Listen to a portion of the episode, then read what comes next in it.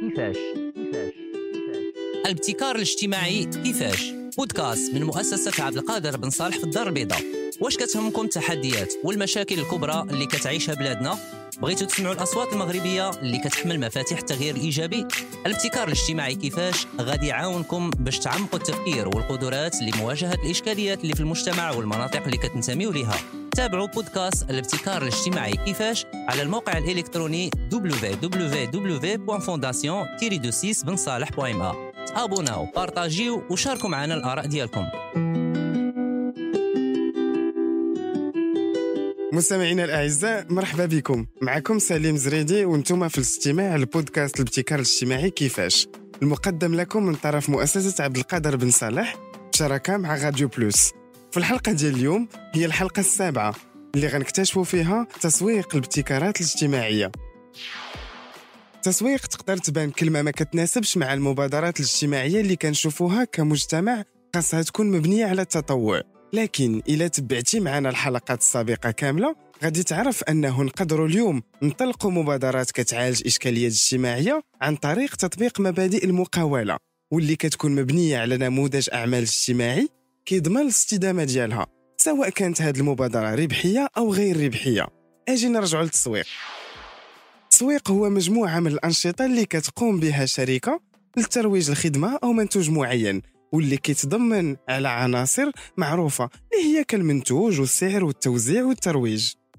وكيتعتبر التسويق عملية مهمة في النموذج الاقتصادي بحيث أنه كيسهل تبادل السلع والخدمات وكيطور العلاقة مع الزبائن والسوق عامة. واللي جا باش يجاوب على الحاجة إلى البيع والتوزيع من بعد ما عرف السوق وفرة كبيرة في السلع. والدور ديالو كان أساسي في تحفيز الطلب على المنتجات. بالنسبة لنا كحاملي مشاريع مبتكرة اجتماعيا فالرهان مختلف شيئا ما. أكيد أننا غادي نطبقوا بعض من مبادئ التسويق الكلاسيكية لكن الأهم هو أننا غادي نكون بحاجة إلى تغيير سلوك اجتماعي معين. عن طريق تبني خدمة معينة أو استهلاك منتوج معين اللي في بعض الأحيان كيكون مختلف على شنو الفئة المستهدفة ديالنا موالفة عليه مثلا إذا كان المشروع ديالنا هو استعمال منصة إلكترونية للتعلم عوض الذهاب إلى المدرسة فتبني هذه الفكرة محتاجة المجهود باش الأمهات والآباء يقتنعوا بها. إلى مثلا المشروع ديالنا هو إنتاج شامبو صلب اللي كيكون على شكل صابونة كنغسلوا به شعرنا. حيت بغينا نساهموا في الحد من المشاكل البيئية اللي كتنتج على مواد التغليف. فأكيد أننا محتاجين أننا نغيروا سلوك الفئة المستهدفة. هذا التغيير السلوكي هو اللي غادي يساعدنا في تبني الفكرة الأساسية اللي أدت إلى إطلاق المبادرة ديالنا. وبالتالي تسويق المنتوج اللي طورناه لفئة أوسع. واللي خاصنا ما نساوش هو أنه إحنا طورنا المشروع ديالنا باعتماد مبادئ التفكير التصميمي. لو ديزاين ثينكين بحيث أننا بدينا المبادرة ديالنا وحنا حاطين في قلب الاستراتيجية ديالنا المستفيد الأخير واللي جربنا معاه المنتوج والخدمة ديالنا وصادق عليها. هاد النقطة مهمة بزاف حيت غادي تختصر علينا بزاف ديال الوقت في استراتيجية التسويق. بحيث غنكونوا درسنا الفئة المستهدفة والاحتياجات ديالها وبالتالي غيسهل علينا نتواصلوا معاها. محور فهم الفئة المستهدفة كيشكل أول محور فيما يسمى بمثلث الزبون في التسويق الاجتماعي. في هذا المثلث كنلقاو كذلك جوج المحاور آخرين. المحور الثاني هو التقييم المستمر لما هو مقدم للفئة المستهدفة والتأكد من وجود توافق ما بينه وما بين على شنو كيقلب الزبون أو المستهلك في تلبية حاجة معينة. من إيجاد حل الإشكالية أو من إرضاء رغبة عاطفية. وبطبيعة الحال القيام بأي تعديل مطلوب. المحور الثالث هو المنافسة. سواء كانت الخدمة اللي كنقدموا ربحية أو غير ربحية فإنها كتخضع لقوانين العرض والطلب. وبالتالي للمنافسة المباشرة من منظمات مشابهة من منتجات كتحاول تحل نفس الإشكالية. وكذلك غير المباشرة كالسلوكيات ديال الفئة المستهدفة اللي تقدر تغير بشكل سريع وكذلك القوانين اللي تقدر تعدل. باش نحققوا هذا التوافق ما بين العرض والطلب غادي خصنا نبنيو نهج العمل ديالنا على ثلاث نقاط. اولا سلوك المستهلك. كيف ما شفنا في الأول الهدف ديالنا هو تغيير سلوك معين عند الفئة المستهدفة باش تستافد أو تستهلك الخدمة أو المنتوج ديالنا. اذا علاقتنا بهذه الفئة غادي يكون أكثر من مجرد إيصال للمعلومة. ولهذا أكدنا في الأول أنه من الضروري دراسة السلوكيات. وهنا نقدروا نستعنوا بدراسة ميدانية كتكون متوفرة. وكذلك عن طريق ملاحظة مستمرة للزبائن الأوائل ديالنا. النقطة الثانية هي استعمال وسائل تسويقية مختلفة اللي غادي تخلينا نوصلوا للفئة المستهدفة. ونبقاو نجربوا فيها حتى نلقاو التركيبة المناسبة اللي غيكون عندها تأثير على السلوك ديال المستهلك. ماشي غير على المدى القصير وكذلك على المدى البعيد. النقطة الثالثة هي تقسيم الفئة المستهدفة بطريقة أكثر دقة وتعاطف من التقسيم الكلاسيكي باش نبعدوا ما أمكن من الرسائل العامة ونتفاداو التعميم. تقسيم الفئة المستهدفة يقدر يتم عن طريق السلوكيات اي شنو موالفين الناس كيديروا؟ الهوية أي الخصائص السوسيو ديموغرافيه اللي كتميز الفئة المستهدفة. وكذلك الآراء والمبادئ بمعنى التوجهات الفكرية ديال الفئة المستهدفة. عمليا تسويق مبادرة مبتكرة اجتماعيا كيخضع لل marketing mix بحال المقاولة الكلاسيكية مع بعض التعديلات. اولا المنتج شنو هو المنتج اللي بغينا نبيعه شنو بغينا من عند هذه الفئة المستهدفة؟ شنو غيستافدوا؟ وإلا غيرنا السلوك ديالهم وتبناو سلوك جديد. ثانيا الثمن اللي بالنسبة للمبادرة مبتكرة اجتماعيا ماشي بالضرورة يكون قيمة مالية. يقدر يكون عبارة عن وقت أو مجهود أو التكلفة العاطفية اللي خاص تقبلها الفئة المستهدفة باش تبني السلوك اللي كنحاولوا نغيروه. مثلا التخلي عن رفاهية السيارة الخاصة واستعمال تطبيقات التنقل المشترك كوفواتوراج. ثالثا الترويج. شنو هما الرسائل المهمة اللي خاصنا نوصلوهم لكل فئة؟ شنو هما الوسائل المربحة اللي خاصنا نستعملوهم باش نوصلوا الرسالة ديالنا؟ واش عن طريق العلاقات العامة وسائل الإعلام وسائل التواصل الاجتماعي أو عبر حملات تحسيسية؟ المهم هو أن الرسائل تكون موضوعية ودقيقة. أننا نحرصوا على أنها تكون متدرجة في الوقت وكتغير على حسب تطور معرفة الفئة المستهدفة بالموضوع. مثلا نقدروا نبداو بحملة تحسيسية اللي من بعد غادي تتطور لدعوة للانخراط أو العمل.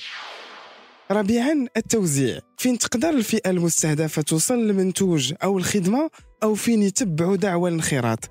وكذلك فين يلقاو المعلومة الأساسية اللي غتخليهم يغيروا السلوك ديالهم؟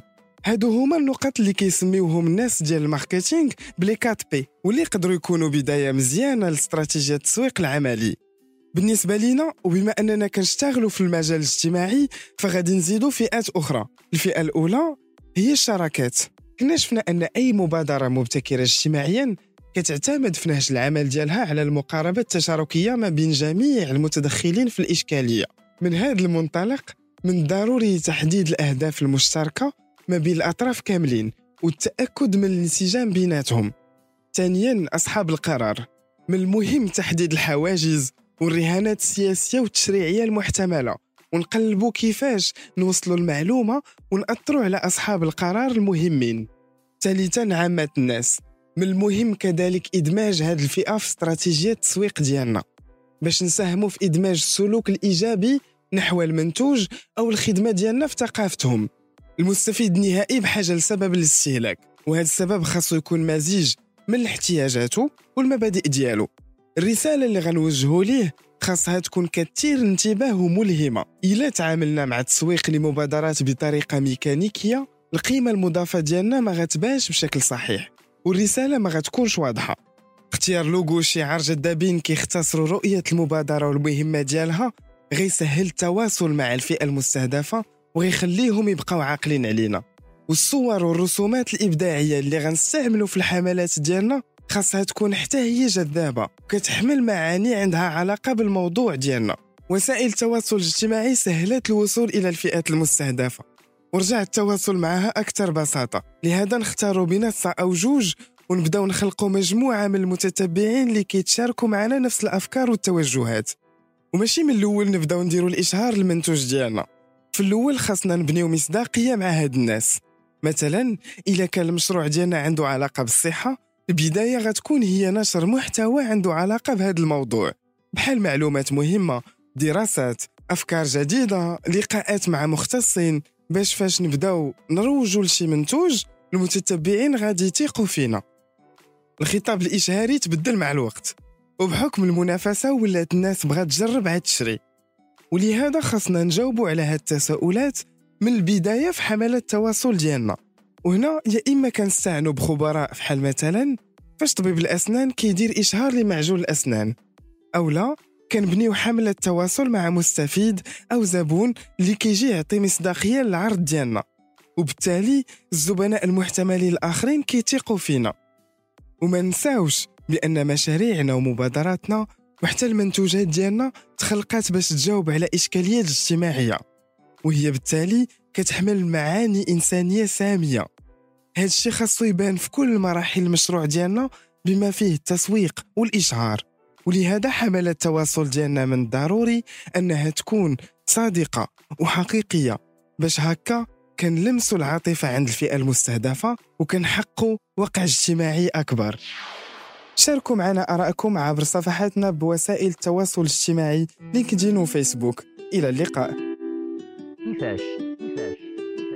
الابتكار الاجتماعي كيفاش؟ بودكاست من مؤسسة عبد القادر بن صالح في الدار البيضاء. واش كتهمكم التحديات والمشاكل الكبرى اللي كتعيشها بلادنا؟ بغيتوا تسمعوا الأصوات المغربية اللي كتحمل مفاتيح التغيير الايجابي الابتكار الاجتماعي كيفاش؟ غادي يعاونكم باش تعمقوا التفكير والقدرات لمواجهة الإشكاليات اللي في المجتمع والمناطق اللي كتنتميوا لها تابعوا بودكاست الابتكار الاجتماعي كيفاش؟ على الموقع الإلكتروني www.fondation-6 تابوناو بارطاجيو وشاركوا معنا الآراء ديالكم.